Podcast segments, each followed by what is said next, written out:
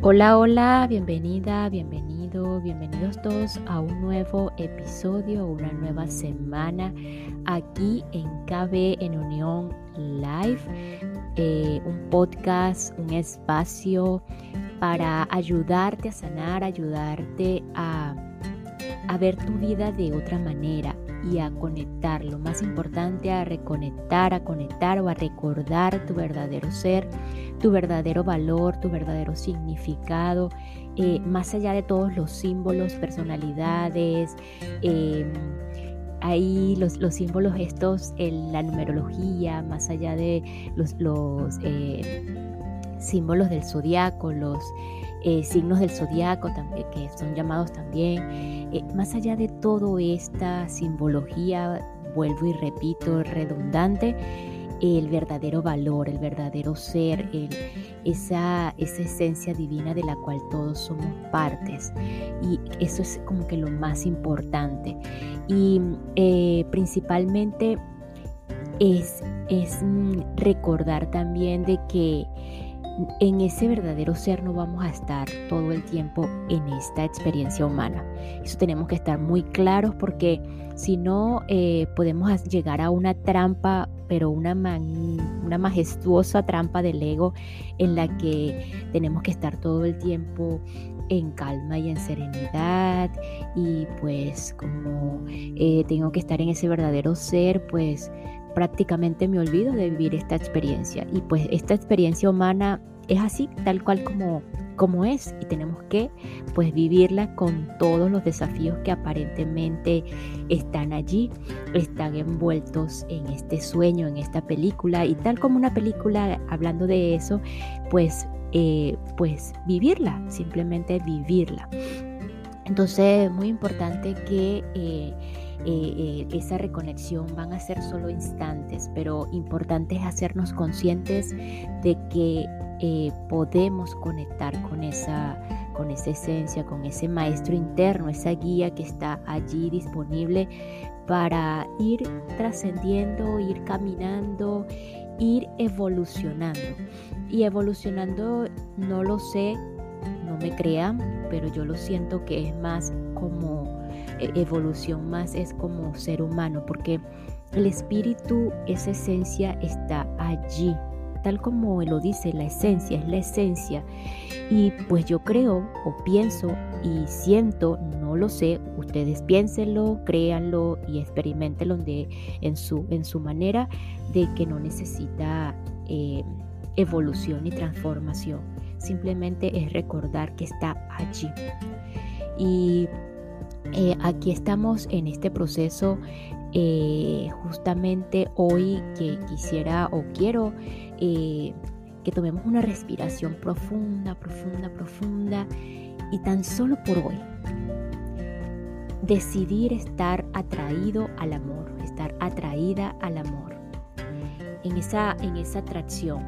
Porque si bien estamos experimentando esta, esta vida, eh, tan solo por hoy vamos a, elegirlo, porque es solamente una elección. El amor es solo una elección, porque fácilmente podemos estar atraídos a, la otra polaridad que es el ataque, el sentirnos atacado o el sentir que debemos defendernos y atacar a los otros.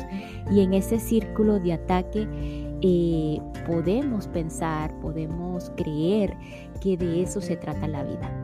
Entonces, tan solo por hoy, por un instante, en ese momento que estés allí, decidir estar atraído al amor. Cuando ofrecemos amor al mundo, cuando eh, nos elegimos esa atracción, eh, eh, de, lo que es el amor, de lo que es esa paz, esa calma, esa serenidad, ese instante que algunos lo llaman santo, el amor y ese instante va a llegar a nosotros solamente, o sea, automáticamente es la palabra, creo, porque se va a sentir atraído hacia sí mismo. Por el contrario, cuando estamos en ese proceso de ataque, ¿verdad? ya sea que nos sentimos atacados o que tenemos que defendernos y atacar a los otros, pues automáticamente el amor va a, estar, oculto y va a estar allí como en esa reserva. Porque eh, cuando estamos en ataque, díganme ustedes quién puede estar en paz. No lo sé. Que alguien me diga lo contrario, todavía no lo sé si alguien está en paz en el círculo de ataque. Y pues eh, en ese ataque constante, pues yo no sé, que alguien me diga lo contrario, si está en paz o no. Entonces tan solo por hoy vamos a sentirnos o a decidir, principalmente es la decisión de, de sentirnos atraídos por el amor. La atracción del amor por el amor sigue siendo algo que es irresistible. Por supuesto, la otra polaridad también, el ataque es fácilmente irresistible también, pero la sensación o el estado de presencia en, cada uno va a ser diferente y pues allí no nos vamos a, luego no vamos a dudar en cuál estado queremos estar o cuál atracción podemos decidir. Entonces, bueno, sin más que decir en esta, en esta primera parte, eh, vamos a continuar con la lectura práctica del libro El plan de tu alma de Robert Schwartz eh, en donde está eh, en los relatos de diferentes seres humanos o personalidades o personajes, como lo quieran llamar, en el, en el cual pues descubrieron cuál era el plan de vida que, que hicieron o que apuntaron o que simplemente ejecutaron para vivir esta experiencia humana. Y bueno, sin más, vamos a iniciar.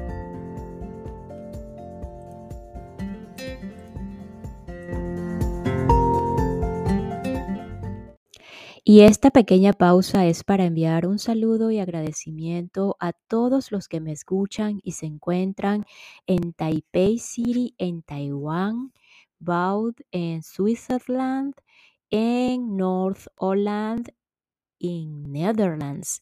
Thanks so much for your receptivity and listen to me.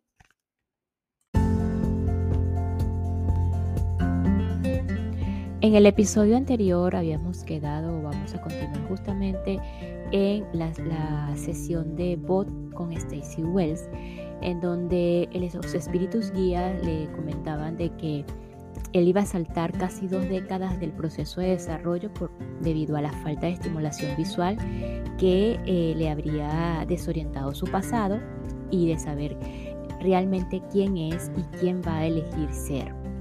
Asimismo, seguidamente, Bot responde, eso me gusta y significa que me saltaré un montón de tiempo perdido y de dificultades.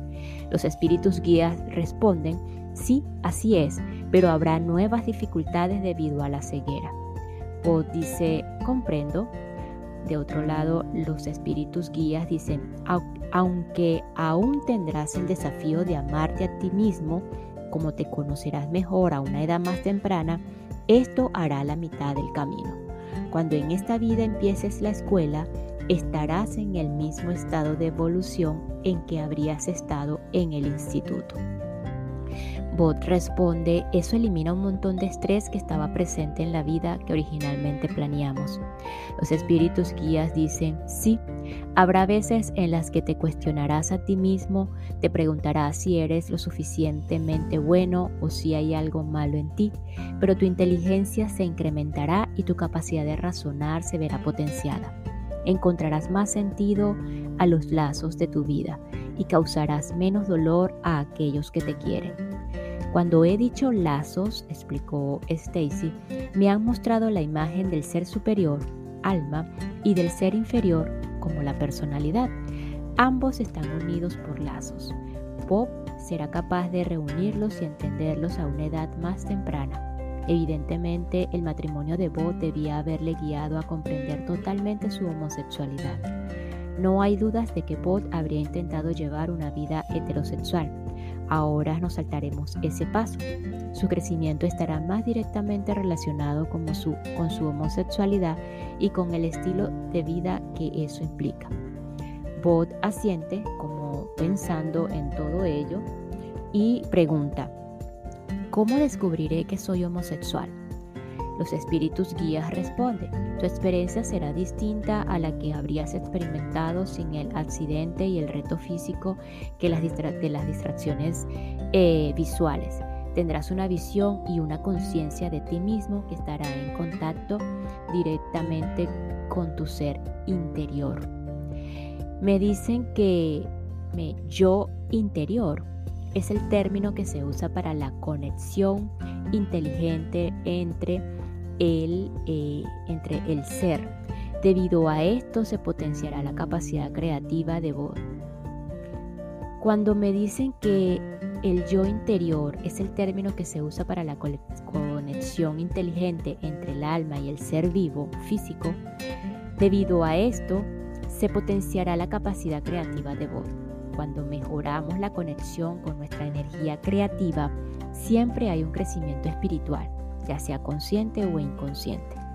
Los espíritus guías mencionan que vos desarrollarás un aprecio por la amabilidad, el don del temperamento que no habrías tenido. Esto te recordará que eres bueno y valioso y aunque humano, estás lleno de amor y eres capaz y merecedor de ser amado y de dar amor. Aunque no será fácil, será menos difícil que si hubieras sido un humano vidente sometido a distracciones que podrían bloquearte. Señalan al elemento que representa los distintos centros de enseñanza a los que acudirá. Los espíritus guía dicen, ya en la escuela sabrás que eres diferente. Sabrás que te sientes atraído por el sonido de la voz del hombre, por el olor de un hombre, por todas las cosas que son exclusivamente masculinas en nuestra especie. Y Bot dice, entiendo. Es verdad, dijo Bot más tarde. Lo supe desde muy pequeño. Incluso cuando tenía 8 o 9 años, siempre disfrutaba más siendo abrazado por los hombres que por las mujeres. A los 13 o 14 años reaccionaba mejor cuando estaba con chicos. Sus voces me atraían, su olor también me atraía. Con esto, Stacy y su guía concluyeron su fascinante presentación. Era el momento de las preguntas. Desde mi conversación anterior con Bob, era consciente de que la ceguera le había conducido a experiencias que habían puesto a prueba su autoestima y que le habían proporcionado tanto la motivación como la oportunidad de buscar amor en su interior. Aunque nos habían dicho que uno de los retos de su vida era estar más entre la gente. Stacy, por favor, pregunta a tu espíritu guía por qué Bob aceptó el desafío de la ceguera sabiendo que eso provocaría cierta medida de aislamiento. La voz de Stacy se hizo más lenta cuando su espíritu guía comenzó a hablar directamente a través de ella. En vuestra línea temporal se informó a esta alma de este nuevo plan de vida dos días después de nacer. La ceguera aún no era completa, pero se estaba desarrollando. El precedente estaba fijado. Esta alma, como todas las almas, pasó mucho tiempo entrando y saliendo del cuerpo en las primeras semanas de vida. El plan vio un modo de superar esta dificultad y aún así mantener un alto grado de comodidad. Tomó comodidad como una referencia a las vidas anteriores en las que Bot había crecido acostumbrado a la soledad un reto de esta vida es aprender a ser emocionalmente independiente. ¿Cómo define el espíritu la independencia emocional? Pregunté. Darse cuenta y reconocer que somos responsables de nuestra propia felicidad y bienestar. Bob sintió que no había creado su propia felicidad y bienestar en su vida como monje en España. Nosotros no lo diríamos así, Diríamos que aún sufría de una intensa sensibilidad emocional. Descubrió que era más fácil interactuar con el mundo encerrándose en sí mismo y limitando sus relaciones con los demás y su involucrarse en la vida diaria. ¿Por qué la ceguera podría conseguir su reto de independencia emocional? Yo quería que el espíritu guía de Stacy explicara cómo es posible que un alma eligiera experimentar la ceguera porque, porque presenta un desafío mayor para el alma. Esta es la respuesta. el único modo en el que el alma puede sobrevivir como persona en esta vida es reconociendo y aprendiendo la lección de que ella, el alma, es su propia fuente de bienestar. Al aprender esto, se logra la autoestima, a esta alma se le dio la opción de salir de la vida y ella decidió quedarse. Esta alma prefiere los desafíos difíciles. ¿Por qué eligió Bot experimentar la homosexualidad? Antes de los cambios que condicionaron la vida de esta alma, hubo un acuerdo con una mujer para compartir la experiencia del matrimonio. No se suponía que tuviera que durar toda la vida. Se producirá una lucha interna en el alma de esta persona para reconocer su homosexualidad latente, enfrentarse a ella y aceptarla. Esto iba a ocurrir más tarde. Esa experiencia hubiera servido al mismo propósito que si la homosexualidad hubiera estado siempre presente en su vida. Presentaba un reto para el problema de la autoestima.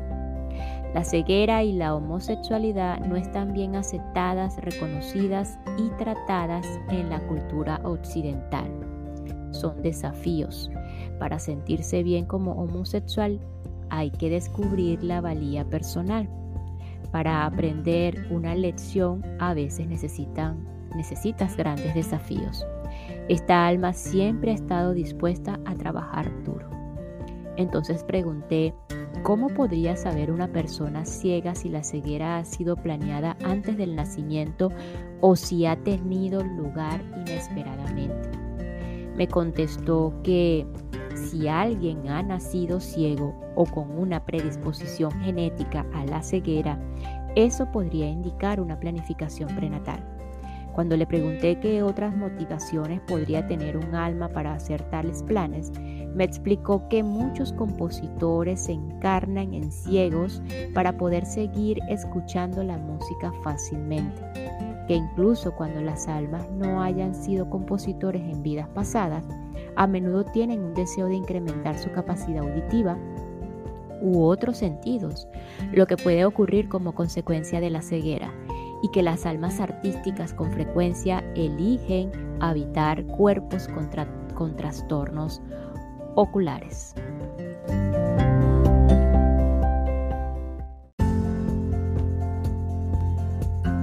Y nos despedimos de este episodio con la siguiente frase. El único modo en el que el alma puede sobrevivir como persona en esta vida es reconociendo y aprendiendo la lección de que ella, el alma, es su propia fuente de bienestar. Al aprender esto, se logra el autoestima. Nos escuchamos en el próximo episodio para continuar con el plan de tu alma y descubrir el verdadero significado de la vida que elegiste o planeaste antes de llegar aquí. Gracias, gracias, gracias.